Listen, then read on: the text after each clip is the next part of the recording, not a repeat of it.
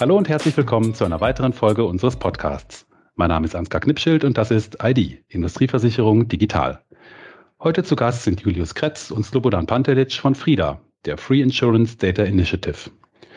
Es geht also um die Grundlagen für die Entstehung von digitalen Ökosystemen mit der Idee, Daten und Services möglichst offen und frei zu teilen. Hallo Julius und hallo Slobodan. Hallo Ansgar. Hallo Ansgar. So, starten wir mal mit einer kurzen Vorstellungsrunde. Beginnt mit dir, Slobodan. Magst du mal ganz kurz ein paar Sätze zu dir sagen? Ja, sehr gern und vielen Dank äh, für den heutigen Podcast und dass wir dabei sein dürfen. Mein Name ist Slobodan Pantelic von der HDI AG aus Hannover und Köln. Und bei der HDI AG verantworte ich den Bereich beziehungsweise die Abteilung rund um die technische Integration, Anbindungsmanagement und Vertriebsportale. Das heißt, all das, was mit Kooperationen, Vergleichern, Anbindung und Schnittstellen zu tun hat, ist bei mir in der Verantwortung. Und das ist auch ein Thema, womit ich mich tagtäglich beschäftige. Und daher ist auch meine Aufgabe beziehungsweise meine Rolle bei der FRIDA mehr oder minder diesen technischen Hut aufzuhaben.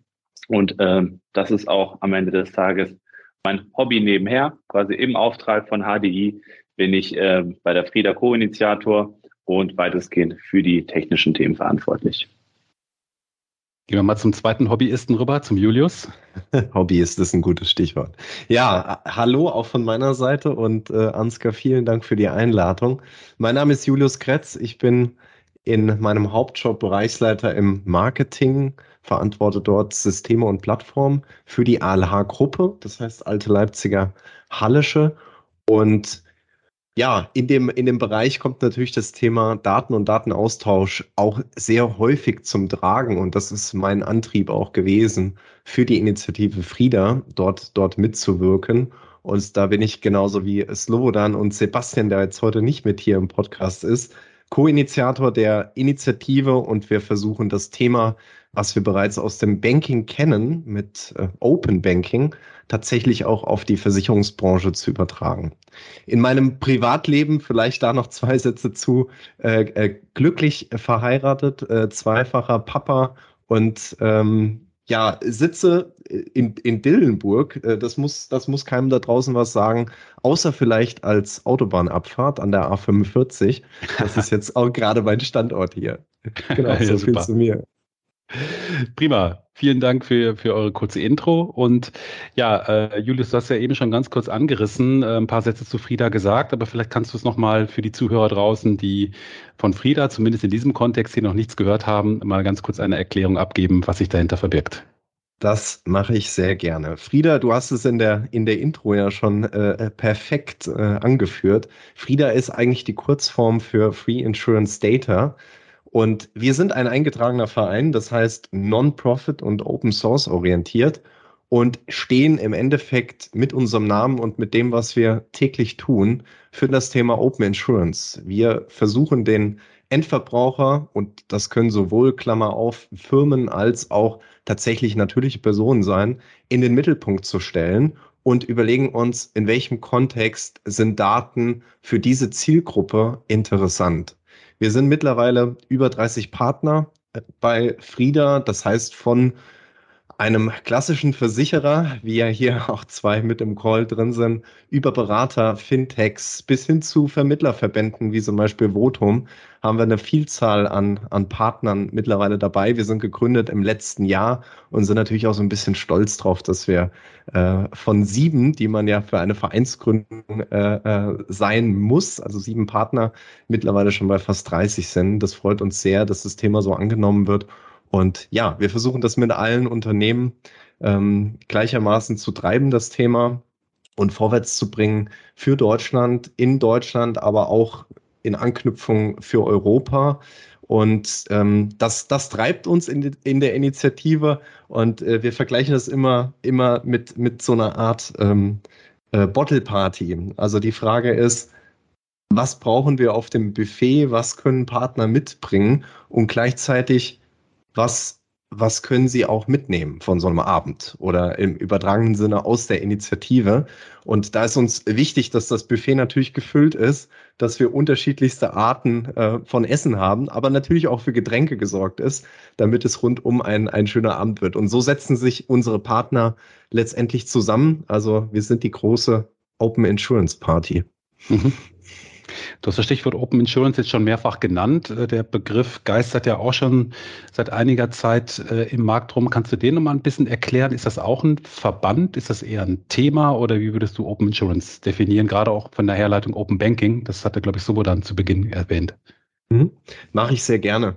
Also Open, Open Insurance, da stecken ja zwei Begriffe drin und die kann man eigentlich wörtlich übersetzen. Einmal das Thema öffnen und äh, Versicherung. Wenn wir jetzt auf Open Banking referenzieren, dann setze ich vielleicht noch mal einen Punkt weiter oben an.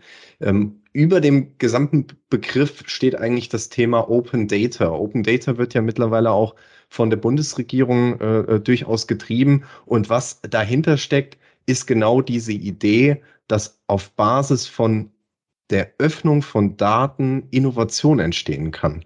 Das mhm. kann im öffentlichen Sinne, äh, können das verschiedenste Daten sein. Das kann aber eben auch auf eine Branche runtergebrochen ähm, diverse Daten, Datenpunkte sein und der Datenaustausch am Ende des Tages. Und so würde ich den Begriff dann auch ich sag mal, von der Kaskade runterbrechen. Also oben drüber steht Open Data, dann kommt der Branchenbezug, das ist dann Open Finance, also Versicherung und Finanzen. Und darunter wieder, wiederum findet sich dann das Thema Open Banking und Open Insurance.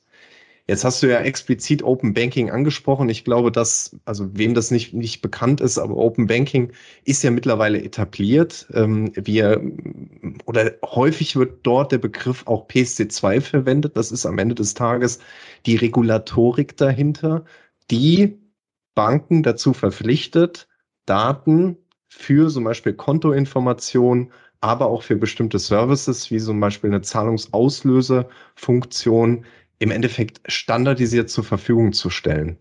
Und das Modell kennen wir, kennen wir auch in Deutschland sehr gut, auch schon längere Jahre, weil in der Historie ist im Endeffekt eins passiert. Banken haben sich zusammengeschlossen und haben gesagt, wir müssen für bestimmte Partner, in dem Fall Finanzsoftware, Standards am Markt etablieren, damit wir mit diesen Partnern einfach kommunizieren können. Nehmen wir zum Beispiel aus dem Firmenkontext. Ähm, die, äh, die Firma hat unterschiedliche Konten. Und diese Konten äh, sollen jetzt möglichst in der, in der Buchhaltung ähm, an, einer, an einem Ort und an einer Stelle verwaltet werden. Dann könnte man diese Funktion Multibanking nennen. Das ist, ist das nächste, der nächste Begriff. Im Endeffekt steht eins dahinter, zum Beispiel eine Finanzsoftware, wo ich beide Konten verwalten kann. Mhm. Und dieses Beispiel nehmen wir aus dem Open Banking, ähm, wo wie gesagt von der Historie auch durchaus eine intrinsische Motivation in der Branche war, sowas zu tun. Später dann, und das kennen wir heute sehr stark auch von ähm, Online-Payment-Themen wie äh, Sofortüberweisen oder wie alle Anbieter da draußen heißen, das basiert im Endeffekt auf einem Standard und basiert heute eben auf dieser regulierten PSD2-Schnittstelle oder Access-to-A. Und das Modell nehmen wir und sagen, naja, warum gibt es das nur für die Bankenwelt? Warum habe ich als Endverbraucher oder als Firmenkunde eben nicht die Möglichkeit, Multi-Insurance zu tun? Ähm, warum, warum gibt es das heute nicht? Und ähm, das versuchen wir zu treiben und äh, das nehmen wir auch ernst. Also wir verstehen uns als Treiber und wollen nicht der Getriebene am Ende des Tages sein.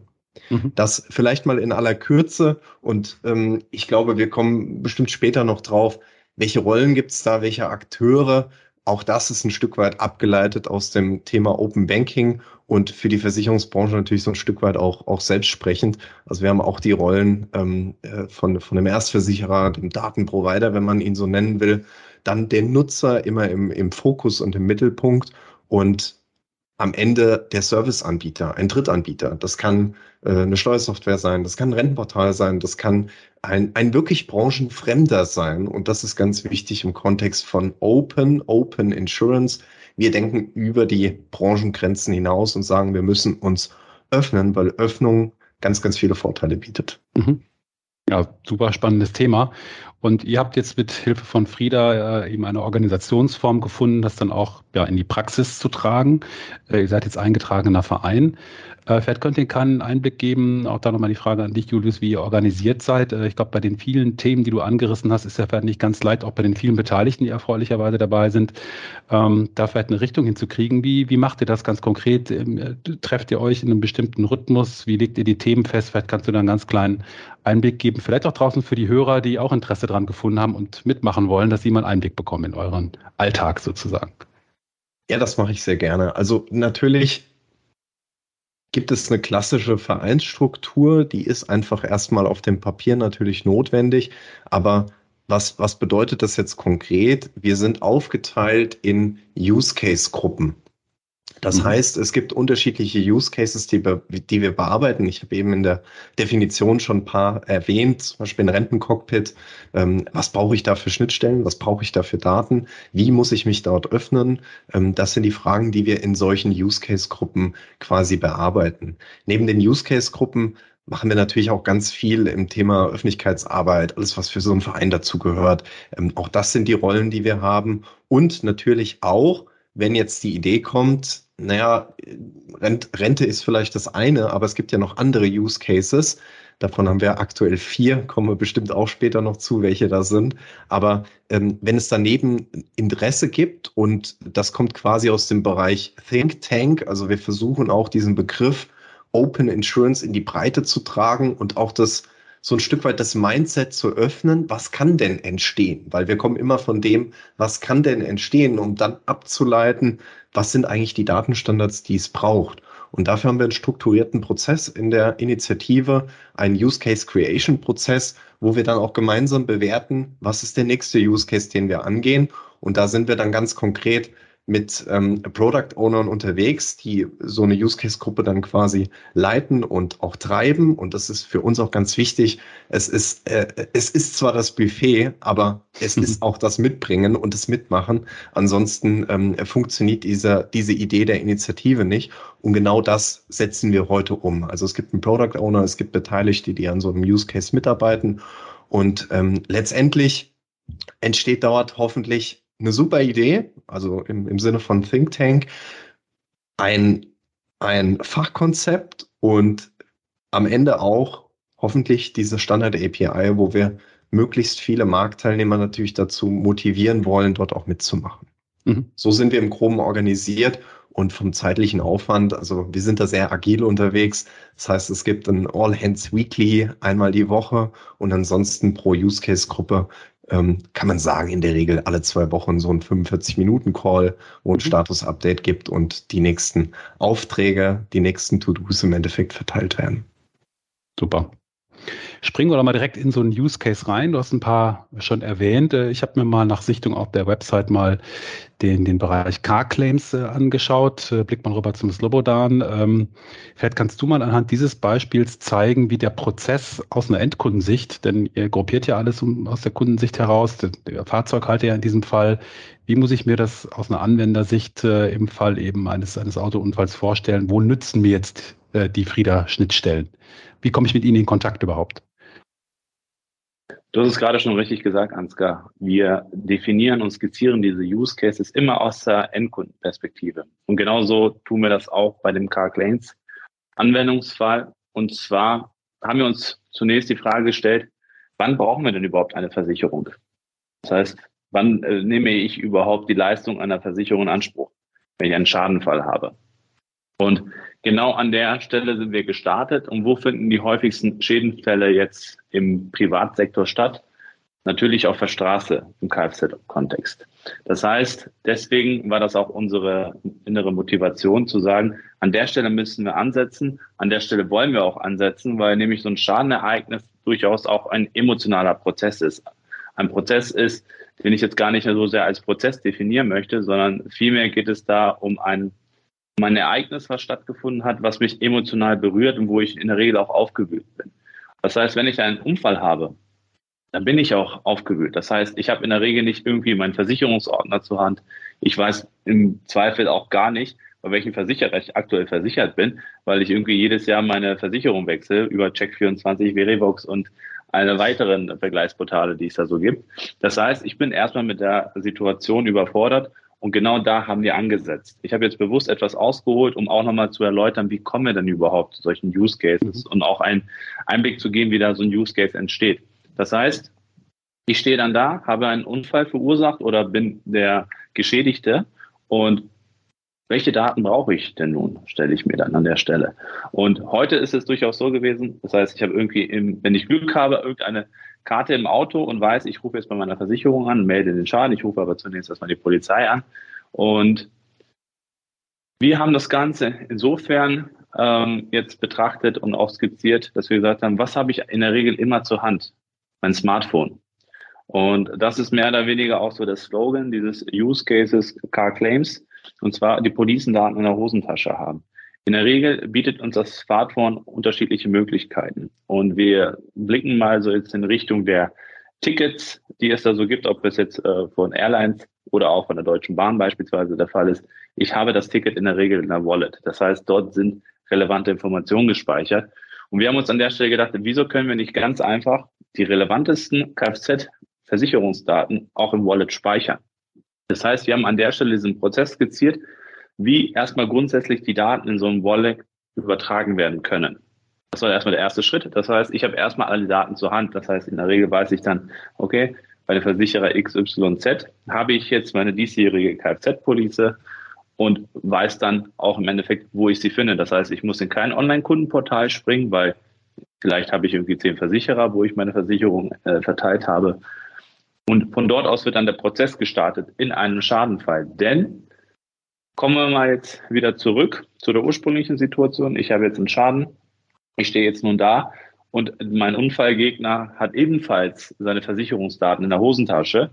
Und hier setzen wir an und sagen, sofern wir dann uns gegenseitig diese Versicherungskarte scannen, stoßen wir den Schadenprozess automatisch an. Das heißt, alle relevanten Daten, die für eine Schadenmeldung äh, interessant sind und die die Versicherer benötigen, um entsprechend diesen Schaden zu regulieren, werden ad hoc sozusagen ausgetauscht über diese entsprechenden Mechanismus und wird dann im Next Step an die jeweiligen Versicherer übermittelt. Das heißt, an beiden Versicherer werden diese Informationen übermittelt, inklusive weiterer Daten, die dazugehören, beispielsweise Standort etc., sodass ich mich gar nicht drum kümmern muss als Endkunde, wen muss ich anrufen, welche Daten muss ich erfassen, muss ich auch irgendwie den Personalausweis fotografieren, muss ich den Führerschein fotografieren, muss ich noch irgendwelche Kfz-Daten von dem Unfallgegner erheben?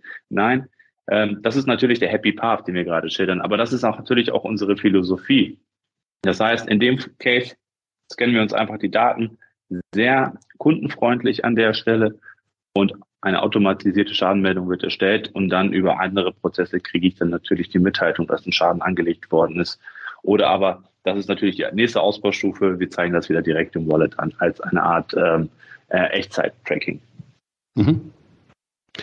Wenn du das jetzt so beschrieben hast aus der Nutzersicht, wie der Use Case funktioniert, ähm, ähm, neben der Use Case Beschreibung, ähm, was von diesem Prozess liefert denn Frieda oder was habt ihr da erarbeitet und was nicht? Also ich verstehe Frieda jetzt ja nicht so, dass ihr eine, eine fertige App zum Beispiel liefert, die jetzt äh, das Scannen von dem QR-Code oder ähnliches macht, sondern ihr liefert die Konzepte und die Umsetzung machen dann eben die Partner. Ist das richtig verstanden oder kannst du nochmal abgrenzen, was ist praktisch euer Job bei dem Ganzen, was macht Frieda und wo ist der Übergabepunkt eben zu Partnern draußen im Markt, die es dann umsetzen?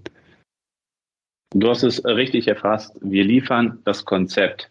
Das bedeutet, wir beschreiben mögliche Anwendungsfälle von A bis Z und zeigen auf, welche Schnittstellen in welcher Form implementiert werden müssen, damit dieser Anwendungsfall funktioniert. Das heißt, zum einen skizzieren wir den Prozess und zum anderen beschreiben wir die relevanten APIs. Denn wann kommen hier in dem Fall APIs zum Einsatz, wenn beispielsweise automatisierte Schadenmeldungen erstellt werden? Das heißt, wir definieren eine standardisierte Schnittstelle, wie aus diesem Wallet heraus beziehungsweise aus dem Schadenereignis heraus eine zentrale Meldung an die Versicherer erfolgen kann. Mhm. Und das ist an der Stelle standardisiert. Die Implementierung als solche, die übernimmt dann jeder Versicherer oder der Dienstleister des Versicherers oder irgendein anderer Dienstleister, der zwischengeschaltet ist, der irgendeine Art von Plattform etc. anbietet. Das heißt, wir zeigen nur auf, wie es funktioniert und wir geben auch neben dem Wie auch das ich würde mal sagen, das Was mit. Das heißt, was mhm. muss denn konkret getan werden? Und wir geben auch nochmal das äh, Werkzeug zur Hand und sagen so, bitte, jetzt mach es aber selber, lieber Versicherer oder lieber Dienstleister oder dritte Anbieter. Mhm. Wir kommen gleich nochmal zu vielleicht im weitesten Sinne ähnlich gelagerten Initiativen. Ich will auch sowas wie Bipro zum Beispiel oder fährt auch sogar in den GDV hinaus. Äh, die haben ja auch das Thema. Das eine ist das Definieren von Konzepten oder von Normen, wie es zum Beispiel die Bipro nennt. Und dann kommt aber die große Frage, wer und wann setzt es um? Wie schaut das aktuell bei Frieda? Ihr seid ja noch relativ frisch am Start aus. Wie stark ist so die Umsetzungstiefe? Wie schätzt ihr das ein, wenn ihr Konzepte habt? Mit welcher Zeitdauer vielleicht auch ein gewisser Implementierungsgrad erreicht ist? Wir folgen immer dem MVP-Prinzip. Das heißt, wir wollen so schnell wie möglich ein fertiges Produkt, so nenne ich es jetzt mal, mhm. an die Rampe stellen. Das Produkt wäre in dem Fall einmal die Use Case-Beschreibung und die API-Beschreibung. Und wir haben aktuell, wie Julia schon eingangs gesagt hat, vier laufende Use Case Gruppen, die wir täglich bearbeiten. Und wir sind aktuell so weit, dass alle vier Use Case Gruppen schon das Konzept fertig haben. Das heißt, das ist mehr oder weniger schon komplett abgesegnet für die einzelnen Stufen. Und was wir jetzt machen, ist, ähm, dass wir beispielsweise in dem Anwendungsfall der Pension API, also sprich, wenn wir Altersvorsorgedaten irgendwohin liefern wollen, dann haben, sind wir dort sehr weit, dass wir einmal A, das Konzept fertig haben, wir haben die API-Beschreibung fertig und wir haben gesagt, bevor wir das veröffentlichen, wollen wir einen Proof of Concept immer mit mindestens drei Partnern durchführen aus mhm. der Frieda-Initiative. Und genau da befinden wir uns gerade. Wir führen einen Proof of Concept durch mit den Partnern, mit den Mitgliedern der Initiative um das wirklich zu verifizieren, bevor wir es dann veröffentlichen, sodass das dann jeder im Grunde nutzen kann. Und das ist auch der Gedanke, den wir jetzt auch hier verfolgen. Und ich komme nochmal zurück auf den MVP-Ansatz. Das heißt, wir veröffentlichen sehr schnell, beziehungsweise wollen sehr schnell veröffentlichen, weil wir immer unsere Anwendungsfälle und diese technische Implementierung dahinter in sehr kleine Häppchen schneiden, sodass dann ein Häppchen immer ein voll funktionsfähiger Strang ist und dass das nächste Päckchen, was wir dann im Anschluss machen, quasi ein Add-on ist, beziehungsweise eine Erweiterung des Ganzen. Und dass durchaus, sage ich mal, die beiden Phasen komplett unabhängig voneinander durchaus auch funktionieren können. Und das ist sozusagen klassisch MVP. Das heißt, ich stelle irgendwie erstmal ein Skateboard hin, dann wird es vielleicht irgendwann ein Roller, dann ein Fahrrad, dann ein Motorroller, dann ein Auto. Und nicht irgendwie, ich baue jetzt erstmal Reifen, dann baue ich die Karosserie. Das heißt, diesen Ansatz verfolgen wir an der Stelle nicht. Mhm. Wir sind ja hier im Kontext Industrieversicherung und Gewerbeversicherung unterwegs. Von daher äh, nach dem, ich glaube, sehr plastischen Beispiel Car Claims mal einen Blick ein bisschen mehr in, in, in unser Metier in Anführungsstrichen. Äh, Stichwort Cyber. Wollen wir auch vielleicht nur, nur kurz anreißen, weil ich glaube, das Thema ist auch relativ neu äh, bei euch.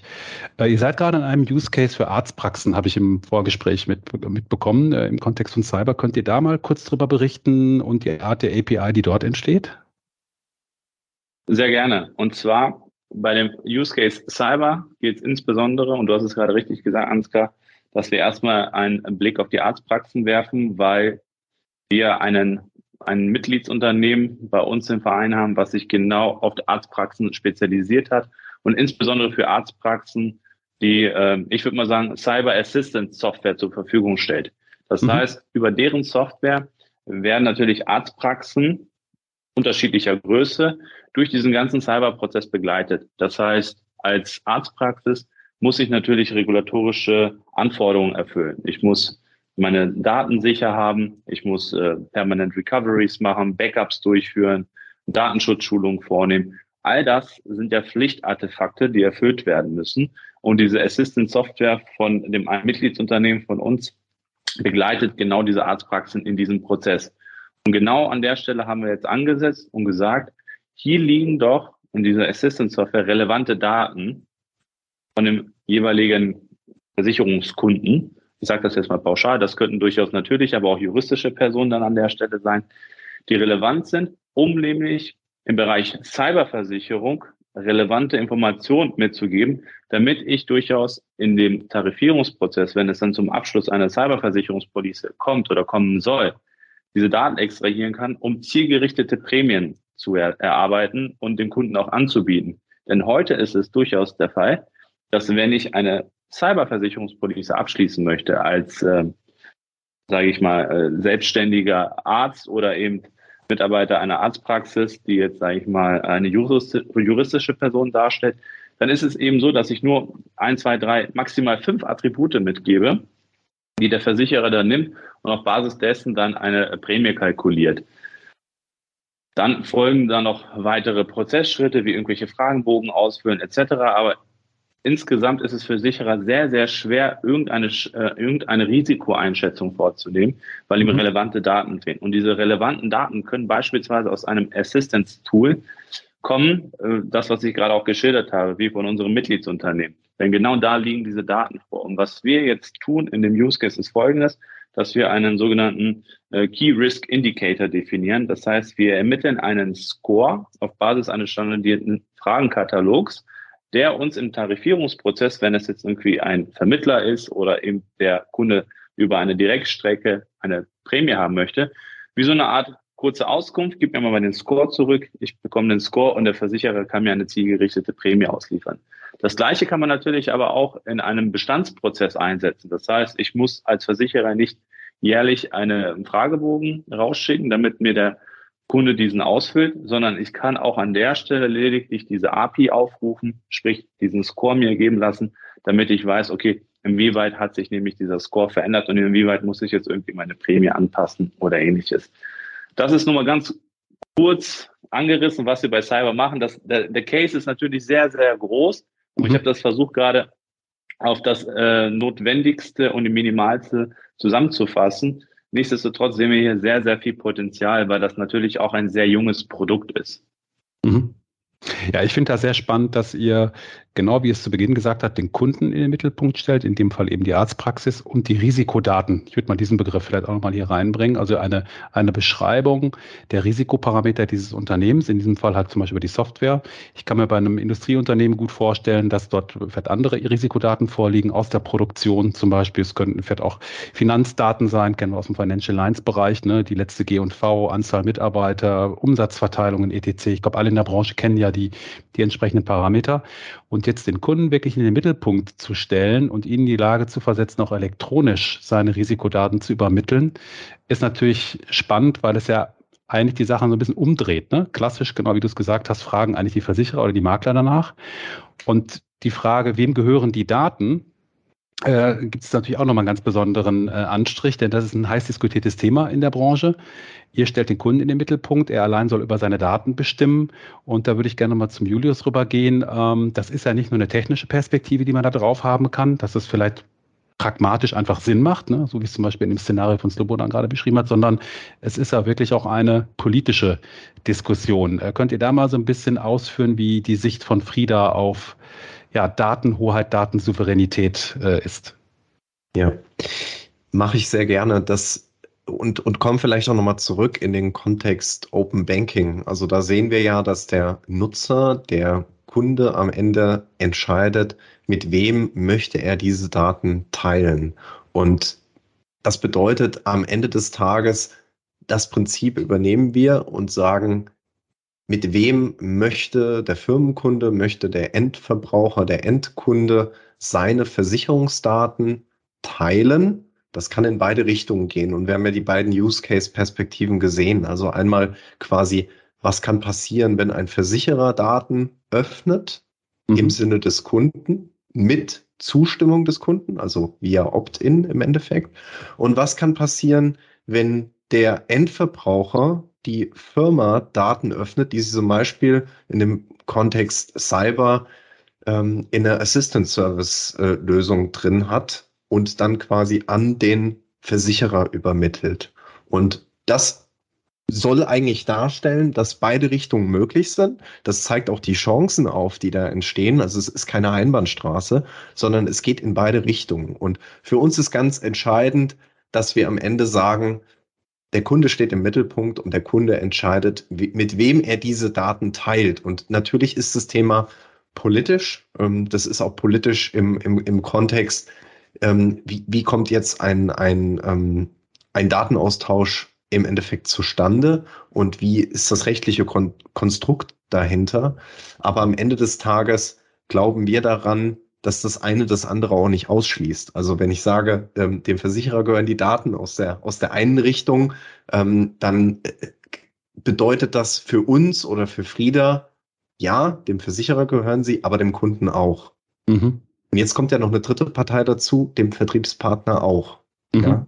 Und das ist unsere Perspektive. Wir bringen, wie gesagt, als Add-on noch diesen Kundenfokus mit rein und sagen, die Datensouveränität muss am Ende beim Kunden liegen, weil wir in anderen Bereichen sehen, dass das sehr gut funktioniert und dass das auch, ja, ein Beispiel von Banking heute schon funktioniert, ja.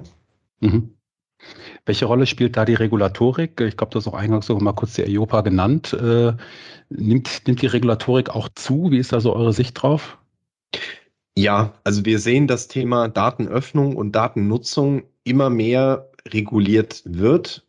Open Banking, PC2, ähm, Open Data, ähm, am Ende des Tages äh, Bundesregierung, die sich damit ähm, beschäftigt und auch die IOPA oder die EU-Kommission haben zum Beispiel im, in, in 2021 ein Discussion Paper zu dem Thema Open Insurance veröffentlicht, wo der Rücklauf doch sehr hoch gewesen sein muss auf europäischer Ebene. Also ich glaube, da haben über 50 ähm, Teilnehmern Feedback gegeben auf das Thema Open Insurance, was es bedeutet. Erstmal von der Definition ist ja, wie gesagt, sehr jung, aber auch welche Use Cases entstehen können. Und da ist natürlich auch immer die Perspektive, hat so ein Konzept, hat so eine Datenöffnung Erfolg wenn es nicht reguliert wird.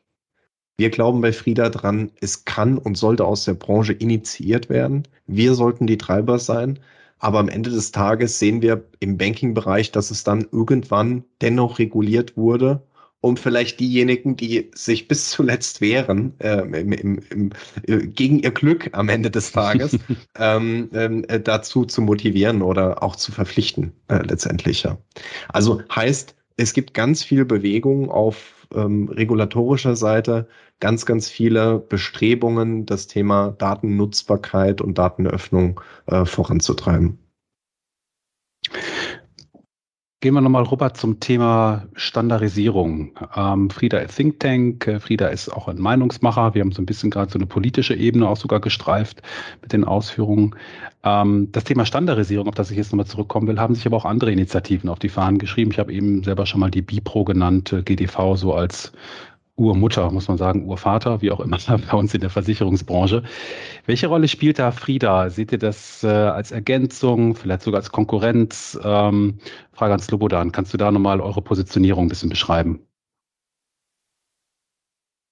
Definitiv ist Frieda eine Ergänzung zu den bestehenden Initiativen. Das möchte ich an der Stelle ganz deutlich machen, denn wir möchten keine der Initiativen in irgendeiner Art und Weise ersetzen, sondern wir möchten sie lediglich ergänzen, denn wir betrachten, und das haben wir ja auch schon jetzt in den vergangenen Minuten gemeinsam besprochen, alle Use Cases und das, wie wir die Dinge angehen, immer aus dieser Endkundenperspektive. Mhm. Und das ist das, was wir festgestellt haben, was auch in der Vergangenheit etwas, ich würde mal sagen, gefehlt hat. Denn wenn wir jetzt beispielsweise in Richtung GDV gucken, dann verbinden wir mit dem GDV eine Dachorganisation der privaten Versicherer. Das heißt, das ist der Vertreterverband der privaten Versicherer. Und so treten sie halt auch auf. Und auch im GDV wurden, wurde der Datenaustausch standardisiert. Allerdings im weitesten Sinne, dass wirklich Daten von A nach B fließen, ohne jetzt wirklich auf innovative Use Cases zu setzen. Wenn wir jetzt auch in Richtung Bipro schauen, dann ist es durchaus so, dass insbesondere bei der Bipro in den vergangenen Jahren der Hauptfokus auf Maklerprozesse war oder auf Vermittlerprozesse. Das heißt, man hat dort tatsächlich sehr, sehr stark diese Vermittlerperspektive aufgenommen und aus Vermittlersicht die Prozesse und auch diese Schnittstellen definiert. Das heißt, wir sind hier jetzt in dem ganzen Konstrukt der ergänzende Partner, so würde ich das jetzt mal nennen, oder die ergänzende Initiative, die genau dort ansetzt und jetzt mal aus der Endkundenperspektive, so wie ich es eingangs geschildert habe, mal diese Prozesse definieren und die Schnittstellen definieren und im Hinblick auf Standards ähm, ist es unser Anliegen, dass wir echte Standards definieren. Das heißt, wenn wir eine API veröffentlichen und definieren, dann ist diese API stabil. Das heißt, wir, wir möchten nicht, dass diese API in irgendeiner Art und Weise erweitert wird oder angepasst wird, weil dann erzielen wir keine Standardisierung, sondern dann sind wir wieder in dem, mhm. wo wir bislang waren und sind, nämlich, dass jeder die Schnittstelle individuell implementiert. Und genau das versuchen wir jetzt mit Hilfe unserer Standardisierungsmechanismen entsprechend zu etablieren und auch hier an der Stelle, wie du es gerade eingangs gesagt hast, als Meinungsmacher zu fungieren. Mhm. Das heißt, wenn ich das nochmal zurückspiegeln darf, das ist schon auch eine bewusste Entscheidung, hier eigentlich eine Lücke gefunden zu haben, Endkundenperspektive, ich würde jetzt mal vereinfacht auch sagen, Risikodatensicht, weniger die, äh, ich glaube, bei der BIPRO und auch beim GDV würde ich so einen Begriff wie Betriebsdatensicht, ne? Austausch zwischen den Marktpartnern äh, eben aus der Versicherungsbranche, das die Makler genannt, die Versicherer genannt, vielleicht auch die Assekurateure, da lag ja wirklich, ich würde sagen, zu weit über 90 Prozent der Fokus drauf. Ähm, auf der einen Seite habt ihr damit eine Lücke entdeckt, auf der anderen Seite habt ihr natürlich auch den Vorteil damit, ihr tretet nicht wirklich in Konkurrenz, sondern seid wirklich eine gute Ergänzung. Waren das die beiden Treiber dafür oder gab es noch einen weiteren Aspekt? Ähm, das waren definitiv die beiden Treiber. Nichtsdestotrotz war es uns auch nochmal wichtig, hier der Treiber zu sein für das gesamte Thema Open Insurance, das, was Julius mhm. eingangs erläutert hat. Wir möchten gerne diesen Begriff prägen und ihn auch diesen, und diesen auch definieren. Und wir wollen Awareness in der Branche schaffen. Das heißt, wir alle kennen die Versicherungsbranche und ich arbeite selbst bei einer Versicherung und darf das auch an der Stelle sagen. Wir sind alles Tanker am Ende des Tages. Wir sind mhm. auch recht behäbig im Hinblick auf äh, Digitalisierung, wenn man jetzt auch beispielsweise in andere Branchen mal reinschaut. Nichtsdestotrotz hat sich die Versicherungsbranche in den letzten Jahren doch sehr schnell entwickelt und wir möchten genau auf diesen Zug aufspringen und diese, diesen Drive, der jetzt entstanden ist in den letzten Jahren, tatsächlich noch stärker befeuern und wirklich sehr, sehr viel Werbung für Open Insurance machen, weil wir sehen hier extrem viel Potenzial und am Ende des Tages eine Win-Win-Situation. Das heißt, sowohl für die Endkundinnen und Endkunden als auch für die Versicherer selbst ergeben sich hier unglaubliche Potenziale, die einfach genutzt werden müssen. Und wir haben das Potenzial ebenfalls auch im Open Banking gesehen. Das heißt, es sind komplett neue Geschäftsmodelle entstanden durch diese Veröffentlichung der PSD2-Schnittstellen. Und das eine führte entsprechend zum anderen und das Thema Open Banking wird immer größer und größer und das wird auch nicht langweilig, wenn man ehrlich ist. Mhm. Das Gleiche wollen wir auch nochmal für die Versicherungswelt etablieren und da auch entsprechende Standards setzen. Lass mich das vielleicht nochmal ganz kurz äh, ergänzen oder, oder fortführen. Diesen, diese Idee, wie kann da Innovation entstehen und vielleicht auch da nochmal deutlich machen, wo ist ein Stück weit die Differenzierung. Wir haben oder sind dabei, und das hat Slobodan ja ausgeführt, eine Renten-API zu verproben aktuell.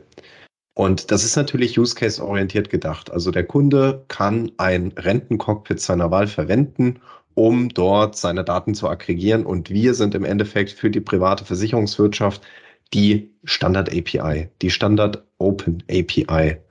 Und das Interessante ist, wir haben einen, einen Partner bei uns mit an Bord bei Frieda, der kommt überhaupt nicht aus dem Bereich, branchenfremd eigentlich, und sagte dann, mit dieser Schnittstelle kann ich mein Thema super bedienen. Und das Thema ist digitaler Nachlass oder digitale Nachlassplanung. Weil für diesen digitalen Nachlass brauche ich eigentlich genau diese Rentendaten.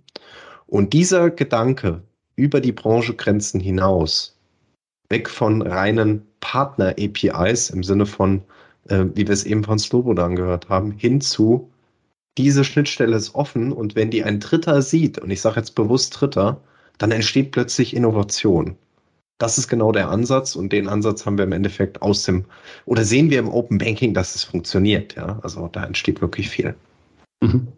Ja, ich glaube, ganz, ganz spannende Perspektive. Und Slobodan hat ja eben die großen Tanker erwähnt, die Versicherer. Kommen wir mal zu den ganz, ganz großen Tankern, den Industrieversicherern mit einem, ich sag's mal so, noch kleinerem, nee, noch größerem Wendekreis.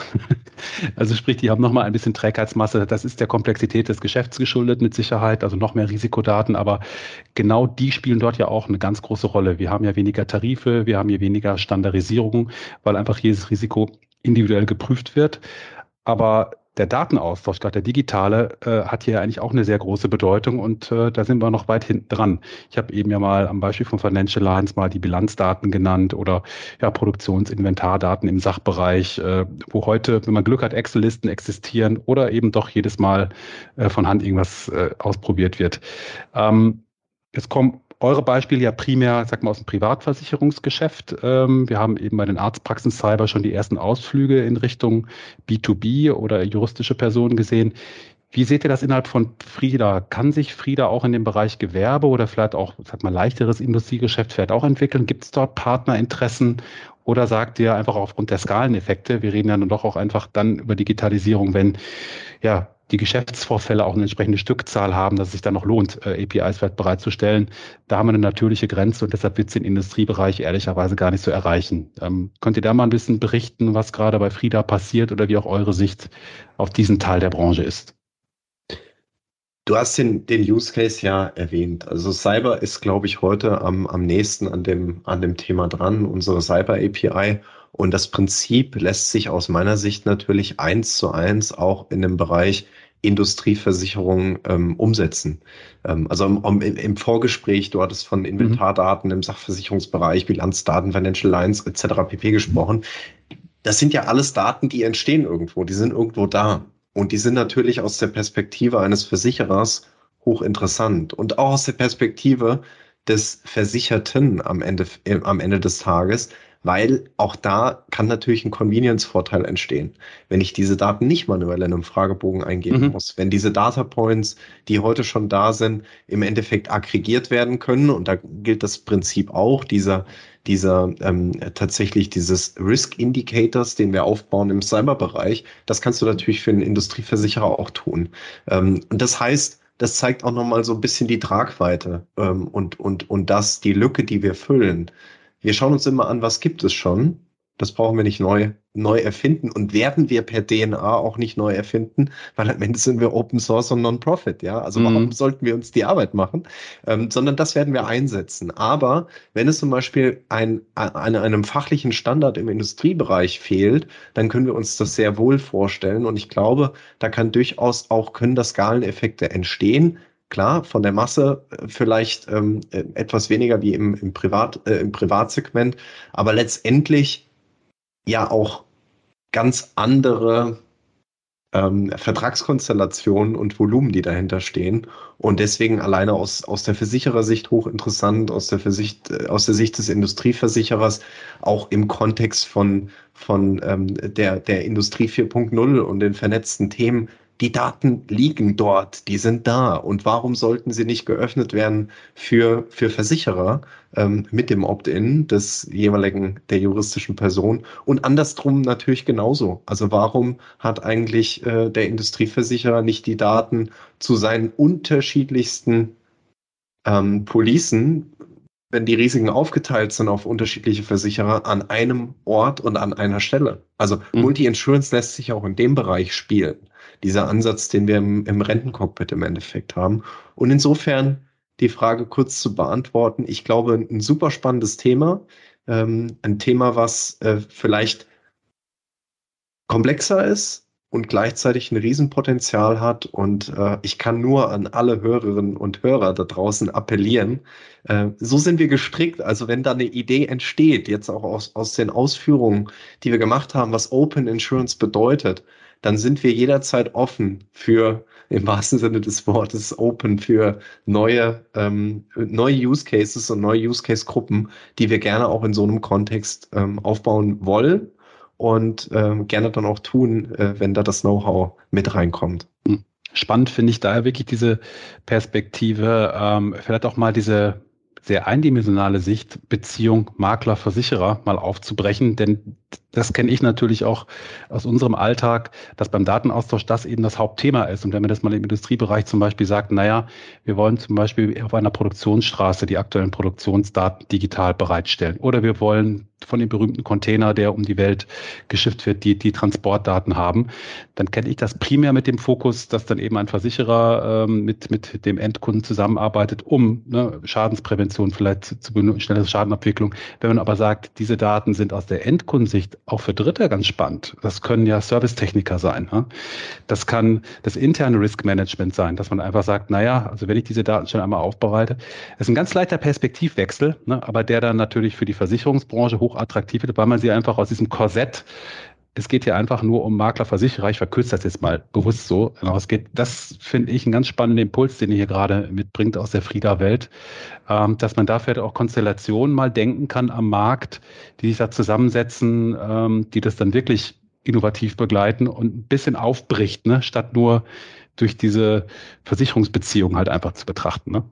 Und die Industrie 4.0, der generelle Trend, ich glaube, der kann da ja auch ein Katalysator sein, ne? wenn dann eben die ERP-Systemhersteller und so weiter auch da API-fähiger werden. Ähm, also finde ich, finde ich sehr spannend und kann den Aufruf nur unterstreichen, den Julius gerade genannt hat. Das fände wir natürlich auch sehr, sehr spannend, wenn hier aus der Community, aus unserer LinkedIn-Gruppe äh, mal der eine oder andere kommt, der vielleicht einfach mal für, ein, für einen Ideenaustausch sich auch bei euch meldet und äh, dann einfach mal guckt, was, was, was man daraus entwickeln kann. Ne? Sehr ja. gerne.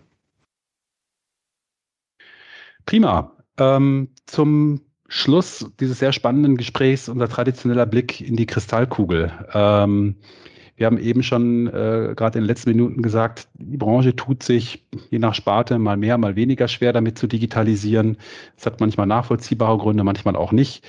Ähm, wie seht ihr mal etwas allgemeiner gesprochen, die Zukunft, die digitale Zukunft der Branche. Ähm, welche Zeiträume seht ihr zum Beispiel, damit Open Insurance Initiativen am Markt auch wirklich greifen? Ihr seid ja noch ein zartes Pflänzchen, das meine ich jetzt überhaupt nicht böse. Ihr seid am Anfang äh, eurer Entwicklung, ich glaube, mit einem wahnsinnigen Potenzial.